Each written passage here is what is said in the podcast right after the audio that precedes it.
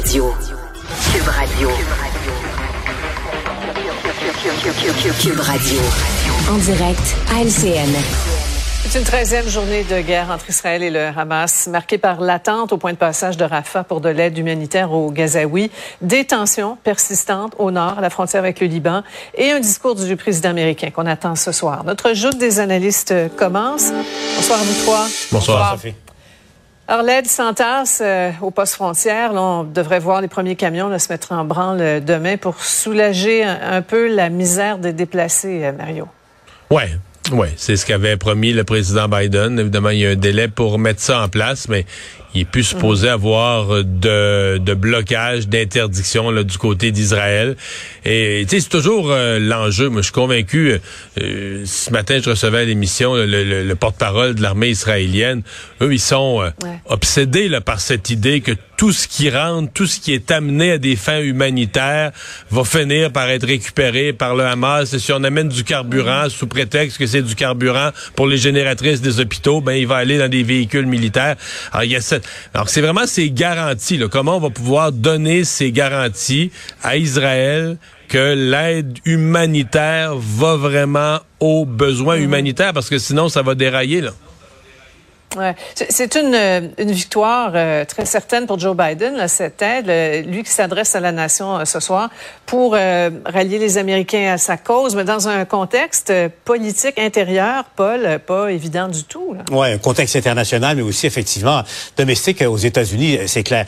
Joe Biden, a, depuis quelques jours, répond à une question toute simple qui est sur toutes les lèvres aux États-Unis et partout sur la planète est-il encore l'homme de la situation? Est-il encore capable physiquement euh, de, de, de, jouer euh, son rôle de président d'homme le plus puissant euh, de la planète? le leadership de M. Biden est, salué un peu partout. Hier, Mario le soulignait, hier quand il a parlé à Netanyahou, il lui a dit ne commettez pas les mêmes erreurs que nous avons commises en nous laissant guider par la rage et par l'instinct de vengeance. Ça a quand même résonné. Évidemment, ce qu'il a obtenu, c'est un tout petit compromis. L'aide n'a même pas commencé à, arriver encore une fois. 20 heures ce soir, donc c'est un moment solennel en démocratie euh, américaine, bien sûr. Il risque gros, évidemment. Euh, évidemment, l'évolution de ce conflit-là propre, Israël-Hamas, euh, mais aussi au niveau intérieur, parce que les forces armées américaines sont déployées. Il y a deux groupes porte-avions déployés. C'est un arsenal qui est hyper important. Si les Américains mettent le doigt dans l'engrenage militaire là-bas, ça pourrait avoir beaucoup de conséquences aussi pour eux. Emmanuel, chez nous, euh, le dossier de, l'explosion de l'hôpital, Justin Trudeau, euh, comme le premier ministre britannique d'ailleurs, ne veut pas prendre parti, condamner qui que ce soit avant d'avoir des preuves irréfutables. On l'écoute. Des familles, des individus, des communautés ici au Canada sont affectés de façon personnelle et intense par tout ce qui s'est passé. Et là, des organisations juives ont réagi dans la seconde et exprimé leur, leur irritation, veulent une rétractation. Tu penses quoi de cette euh, réaction, cette neutralité, Emmanuel? Ben, moi, je continue à penser qu'elle est troublante. Et là, maintenant, elle est pour deux raisons. De un, c'est que la façon Monsieur Trudeau n'est pas le seul à ne pas complètement endosser la version d'Israël, euh, bien que la France, dans les faits, le fasse. Officiellement, Monsieur Macron dit on va attendre d'avoir nos propres preuves. C'est un peu aussi ce que dit l'Allemagne, la Grande-Bretagne. Monsieur Trudeau, lui, continue à tenir un discours comme si le Hamas et l'armée israélienne, c'était complètement équivalent. Alors que là, ça fait 48 heures, on n'en est plus là, de un. Et de deux, ce qui est surprenant dans sa déclaration aujourd'hui, c'est qu'il ne dit pas la prudence exige que euh, nous attendions avant de nous prononcer. Il dit, écoutez, au Canada, on a des communautés juives, on a des communautés arabo-musulmanes faut pas déplaire à personne. Et ça, je pense que politiquement, pour lui, euh, c'est très périlleux. De un, ça décrédibilise complètement le Canada sur la scène internationale. Et deuxièmement, c'est que ça envoie un peu le signal qu'au Canada, les affaires étrangères, ça sert seulement à acheter des votes puis gagner des élections. Mm. Puis ça fait du Parti libéral, finalement, le seul qui continue de naviguer dans un gruau pas clair quant à mm. sa position sur cette guerre-là par rapport à ses adversaires néo-démocrates et conservateurs. Paul? C'est embêtant, mais l'erreur de base de M. Trudeau, c'est d'avoir parlé trop vite au départ, mm. dans, les premières minutes euh, à la suite des, événements concernant cet, hôpital. En réalité, M. Trudeau a, entre guillemets, passez-moi l'expression, surréagi euh, en partant, et tout le monde a compris qu'il blâmait euh, Israël au départ. Et là, évidemment, il aurait trop pédalé, puis il fait preuve de prudence. Probablement que ce qu'il dit aujourd'hui, c'est-à-dire attendons, on veut des preuves, on veut vraiment que, que, nos analystes à nous là, tamisent un peu toute l'information qui nous est transmise S'il avait dit ça au départ, soyons prudents, essayons de voir. Le geste en soi est inacceptable. Et ça, moralement, tout le monde aurait été d'accord avec lui. Mais là, il paye encore et donne un peu l'impression d'être quelqu'un dans les sables mouvants. Hein. Plus, plus il bouge, plus, ouais. plus il s'enfonce. Il lit ça à ses propres perspectives électorales dans les faits. Et ça, je pense que la guerre en Israël contre la Hamas est assez grave, qu'elle mérite euh, de ne pas faire l'objet de ce en genre cas, de calcul. Euh, Mario, une qui prend position, en tout cas clairement, c'est la représentante spéciale chargée par le gouvernement Trudeau de lutter contre l'islamophobie euh, au Canada. Oui, Mme El Gawabi, qui, elle, euh, ben, uh-huh. sincèrement, je vais peut-être être sévère, mais qui a prouvé un peu son inutilité. Moi, je, je revois ça comme ça. Euh, elle a émis un communiqué, là, un message. Elle ne donne pas d'entrevue. Nous, on l'a invité pour venir pour en parler. Elle a dit que son uh-huh. message, c'est tout. Là. Elle parlera pas, elle dira pas autre chose aux médias, aux médias. Et son message, ben, elle déplore les victimes, la violence, mais du côté palestinien seulement. Donc, pas un mot, ouais. rien pas sur euh, les frappes du Hamas. Et sincèrement, si on paye pour que... Moi, j'ai jamais cru à son rôle. Mais si on paye pour quelque chose, ça devrait être dans le sens d'un vivre ensemble, dans le sens d'une personne qui contribue à l'unité de la population. Ouais. Alors là, en faisant ça, elle fait juste jeter de l'huile sur le feu en disant que tout le blanc est de, du même côté. Elle, elle prouve là, son total, sa totale inutilité. Ouais, 30 ouais, secondes, ou, Paul. Et, et ou, qu'elle se taise, ou lorsqu'elle parle, qu'elle qu'elle vienne parler avec les gens qui combattent l'antisémitisme?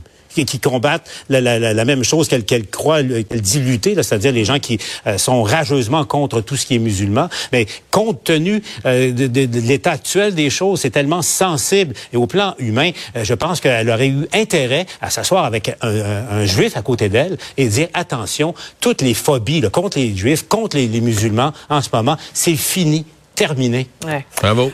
On va revenir chez nous après la pause du mouvement au Conseil des ministres. Mathieu Lacombe qui abandonne la région de l'Abitibi et Témiscamingue. C'est Jean Boulet qui va le remplacer.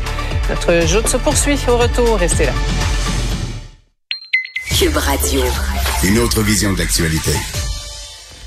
Alors, euh, qu'est-ce que des astronomes ont détecté euh, de, de, particulier ou de, de, On le sait que nos astronomes sur la planète en cherchent un peu partout dans l'espace, Mario. Scrutent l'espace, l'écoutent aussi pour tenter, ben, à l'affût d'une trace de vie, d'une surprise. Exactement. Puis Dieu sait que c'est vaste, hein, l'univers. Alors, on trouve toujours des choses assez étonnantes, mais cette fois-ci... Ouais, mais NASA, ils ont toutes les preuves d'activité extraterrestre, c'est qu'ils nous les cachent. Ah, voilà, le Mario. Il faut écouter le, mon nouvel épisode de Sonic in Theory, saison 2, un sur les aliens d'ailleurs. C'est mon deuxième épisode qui est sorti depuis dimanche. Allez écouter ça.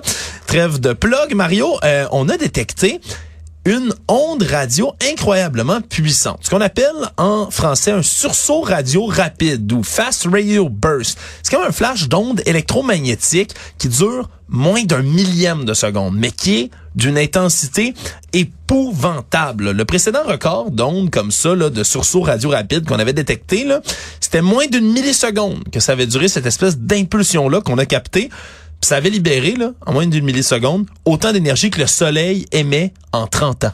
Pour donner une idée à quel point c'est comme une explosion à l'autre bout de la galaxie. Puis on a de la difficulté à comprendre exactement ce que c'est parce que là, on a la distance de où on a attrapé tout ça. Ça a pris 8 milliards d'années de parvenir. Ça, 8 milliards d'années-lumière, Mario. Ben, long, longtemps, tu dis, c'est la moitié de la durée de vie de l'univers qu'on connaît ou qu'on estime en ce moment. Fait que depuis à peu près la moitié de la création, de l'existence au complet, mais tout ça, ça voyage, ça voyage, ça voyage, puis ça finit par atteindre la planète Terre, ce qui est assez exceptionnel en soi, merci.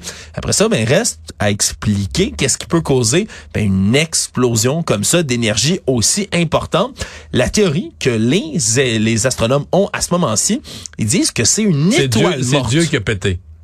Ça se pourrait. Honnêtement, c'est quoi? Quand on parle de l'univers, Mario, ça se pourrait que ce soit Dieu qui pète. OK, bon. Hein, toutes oui, les hypothèses sont bonnes. T'allais fournir une autre explication. Ah, ben, mais tu vois, je, je discrédite jamais non, non, ce que tu m'avances, Mario, bien évidemment. La science, il faut étudier toutes les hypothèses. Il faut étudier absolument toutes les hypothèses. Le principal suspect pour eux, parce qu'évidemment, il y a quand même l'hypothèse que ce soit un signal extrêmement puissant d'une nation extraterrestre quelque part, Semble-t-il, par contre, que le suspect numéro un, c'est une étoile morte. Tu sais, les étoiles, ça meurt, ça finit par exploser. Mais ce serait ce qu'on appelle un magnétar. Donc, une étoile excessivement dense, là. Tu sais, comprimée, comprimée, comprimée sur elle-même, avec un champ magnétique tellement puissant qu'au moment où cette étoile-là ben, disparaît, meurt, s'effondre sur elle-même, ben, ça a des répercussions qui voyagent ben, dans l'entièreté de l'univers.